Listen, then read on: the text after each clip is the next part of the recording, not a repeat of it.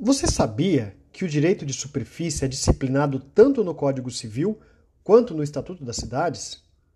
Eu sou o Kleber Leles e nesse podcast a gente vai tratar sobre características dos direitos reais sobre coisa alheia. A premissa fundamental para compreender os direitos reais sobre coisa alheia é a percepção de que neles há uma divisão, um desmembramento, um destacamento dos atributos do direito da propriedade. O direito de propriedade é o direito real por excelência, que traz em si os atributos de fruir, reivindicar, usar e dispor ou alienar a coisa. Tratando sobre direitos reais da coisa alheia, a premissa então é a de que parte desses atributos são destacados do direito da propriedade e transferidos a um terceiro, formando-se assim um direito real autônomo. Os direitos reais sobre coisa alheia classificam-se em dois grandes grupos: os direitos reais de gozo ou fruição, que envolvem usufruto, uso, habitação, servidões, superfície, direito real de laje e direito de aquisição, e os direitos reais de garantia, que envolvem hipoteca, penhor e anticrese. Com relação especificamente ao direito real de superfície, esse é um direito real sobre coisa alheia que se constitui mediante a possibilidade do seu titular de construir ou de plantar em terreno alheio por tempo determinado mediante escritura pública devidamente registrada no cartório de registro de imóveis. Esse instituto tem origem no direito romano. No nosso ordenamento, não havia no Código Civil de 1916 previsão sobre o direito de superfície. No nosso ordenamento, a primeira primeiro diploma que trata desse instituto é o Estatuto das Cidades, nos artigos 21 a 24, que disciplinava o direito de superfície como um instrumento de política urbana, ou seja, tratando do meio ambiente artificial. Não tinha esse viés, esse caráter de um direito real sobre coisa alheia.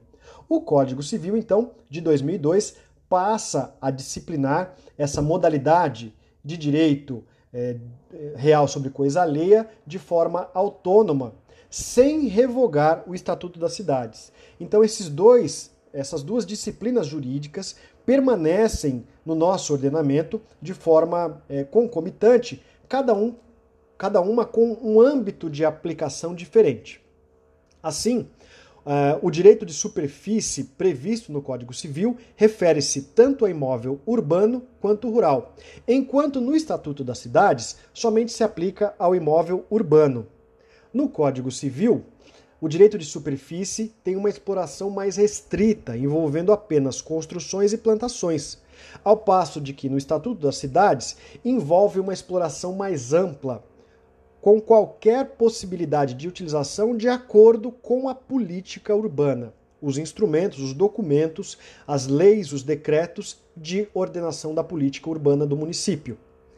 No Estatuto das Cidades, a regra é sobre a possibilidade de utilização do subsolo e no espaço aéreo, enquanto no Código Civil, em regra, não há possibilidade ou não há autorização para a utilização do subsolo ou do espaço aéreo.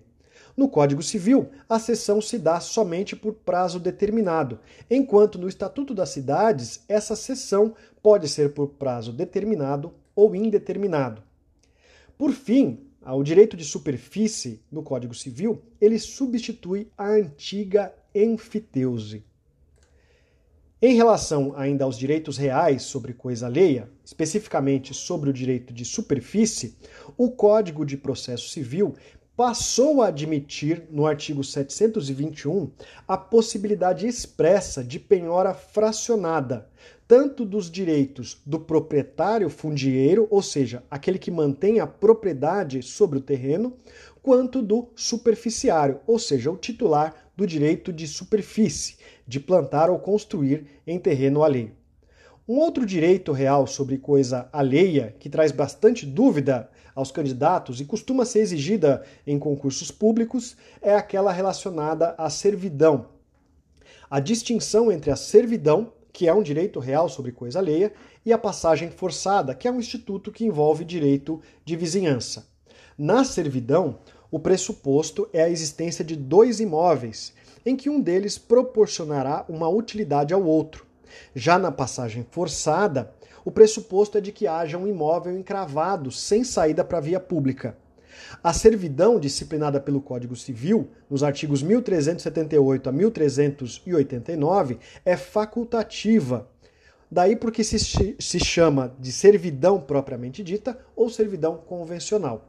Ao passo que a passagem forçada, o Instituto de Direito de Vizinhança, é compulsória e decorre da lei. Daí porque alguns chamam de servidão legal.